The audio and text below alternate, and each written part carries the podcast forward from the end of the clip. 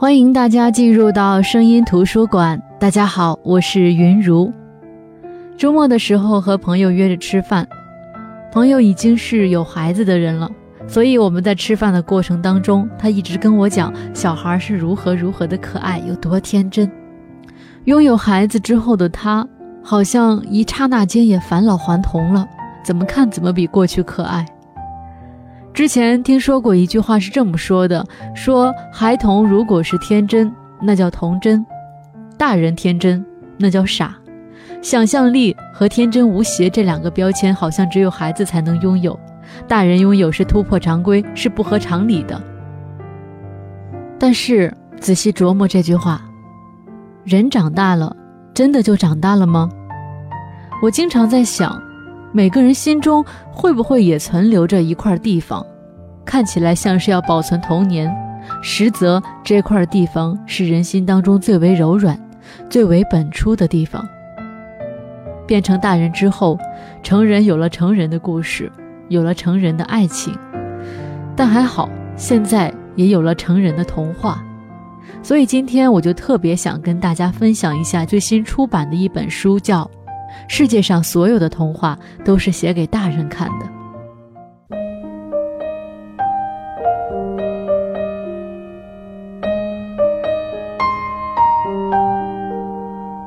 韩寒的人气 App 一个，我想很多朋友都知道，这里面聚集了一大批优秀的写作者，而九零后写作者陈晨就是这款 App 的人气作者。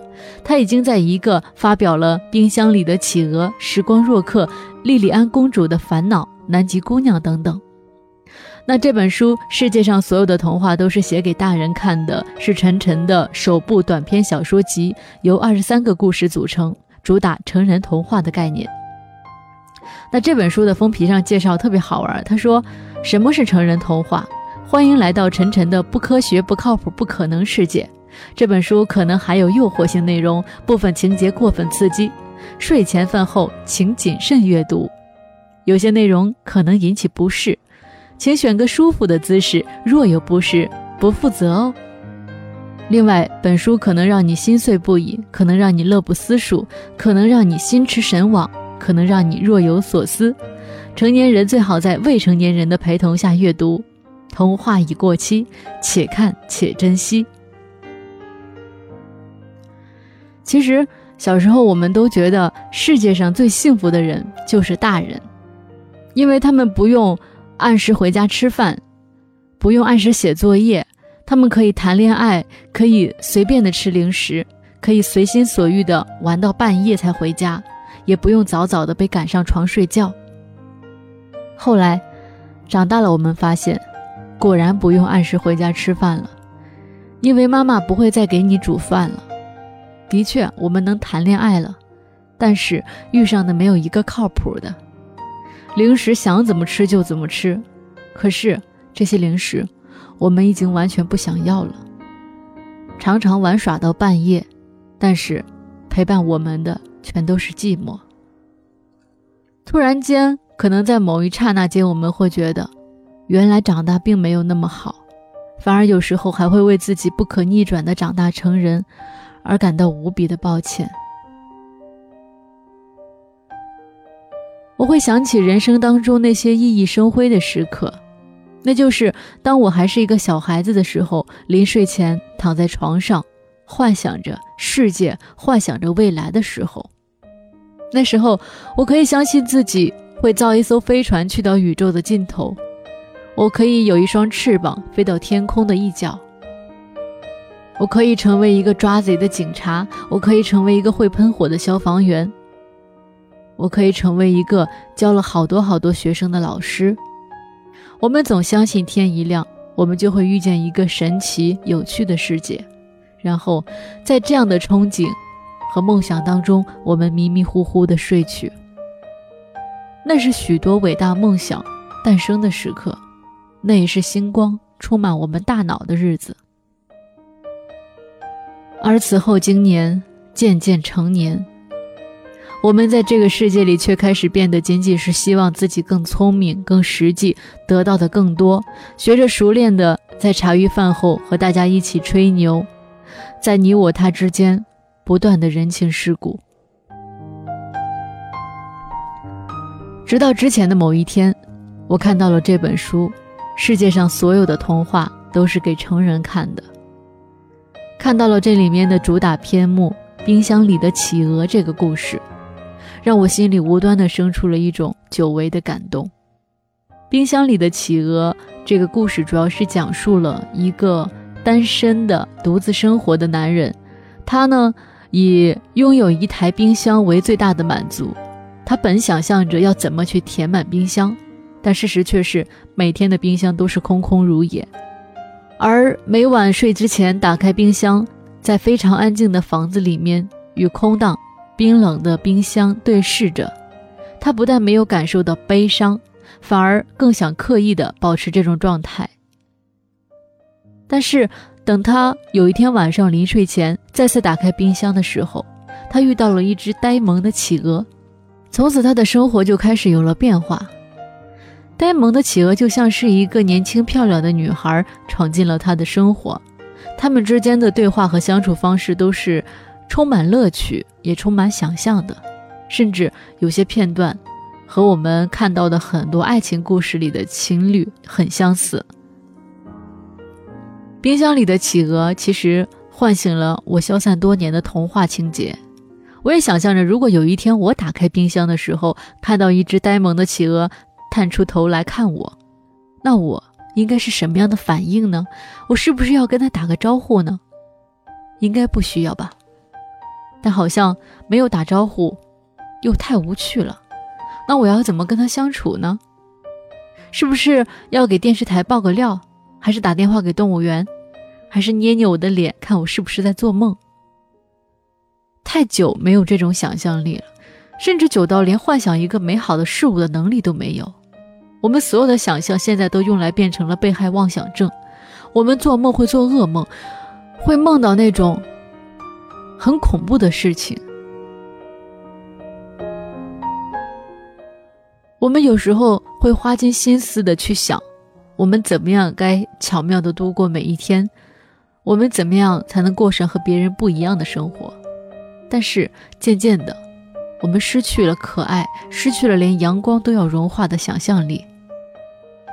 对于人类和企鹅，应该会有怎样的结局呢？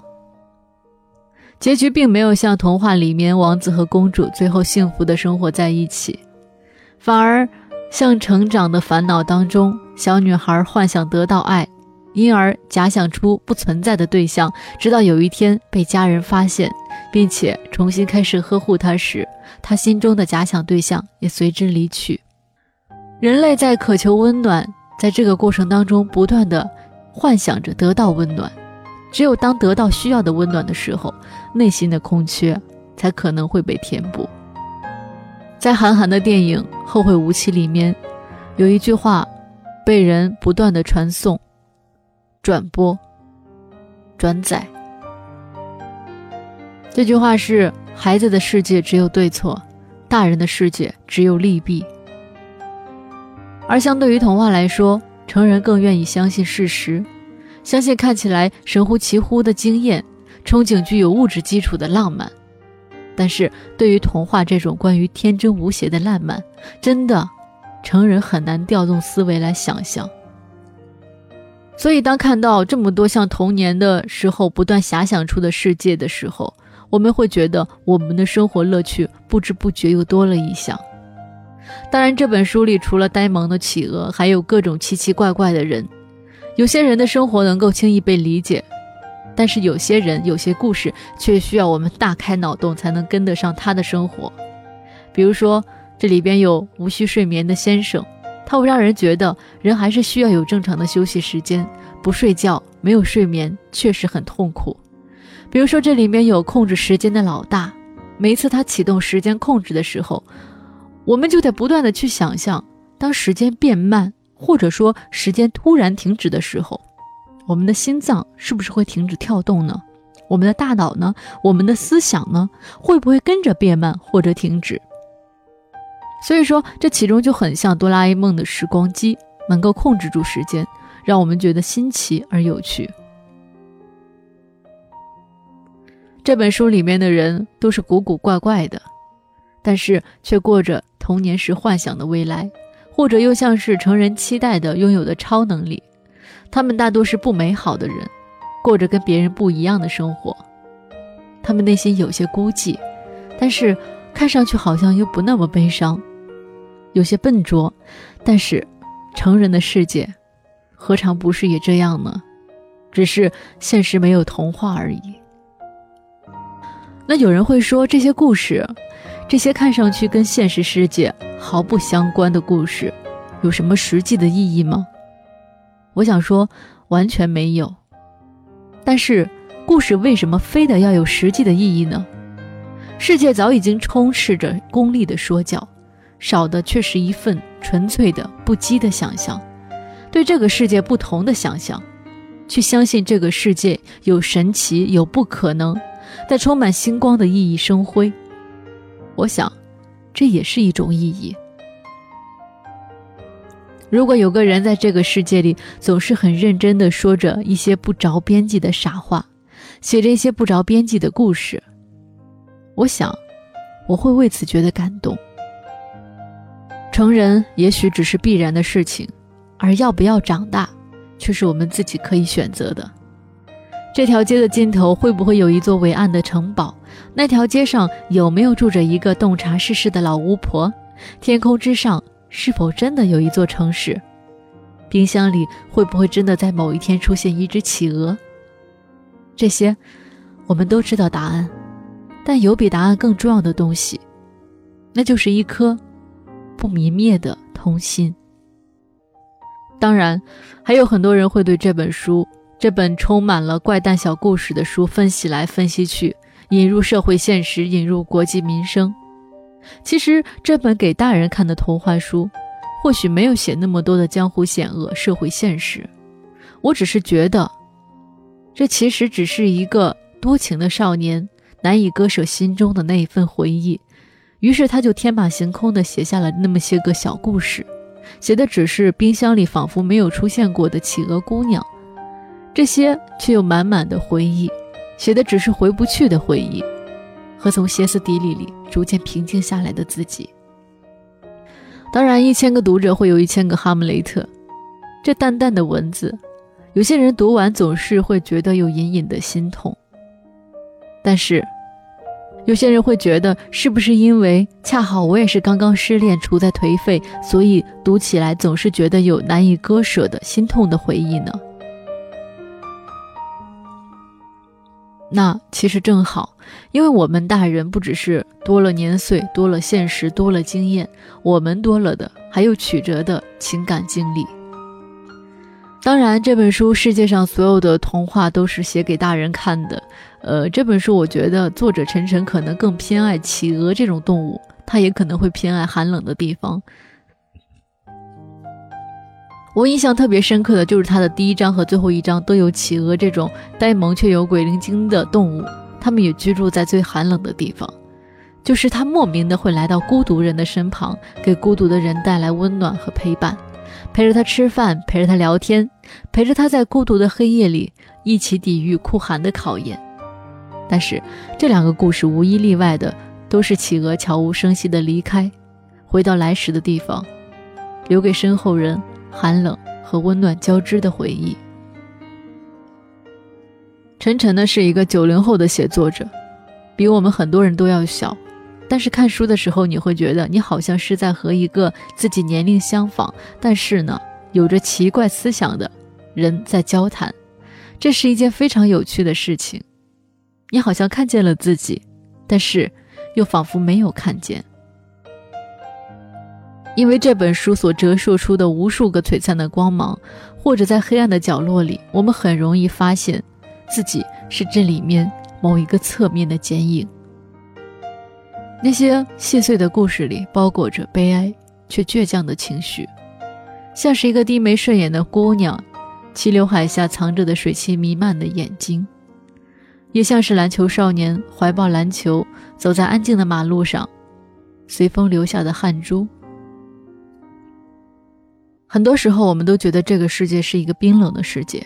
我们也想过凭一己之力去让这个世界暖起来。当然，凭一己之力必然无法让这个世界暖起来，但是我们很多人都愿意去尝试，以我所能，哪怕为这个世界点燃一支小小的烛光，也想让你知道，你曾经如此的给过我，给过别人温暖。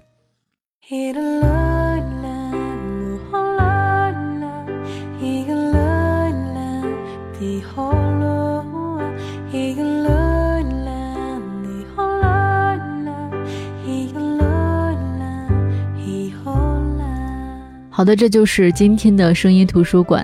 今天跟大家分享的这本书呢，是九零后写作者陈晨写的。世界上所有的童话都是写给成人看的。长大之后，对于很多事情，我们都知道答案，但是有比答案更重要的东西，就是一颗不泯灭的童心。所以，如果你知道真相，请不要说出来，让这个世界更可爱一点。长大成人。就应该多读读童话，把童心藏好。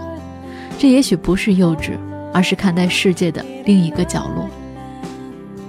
好的，我是云如，这里是声音图书馆，我们明天再见，各位晚安。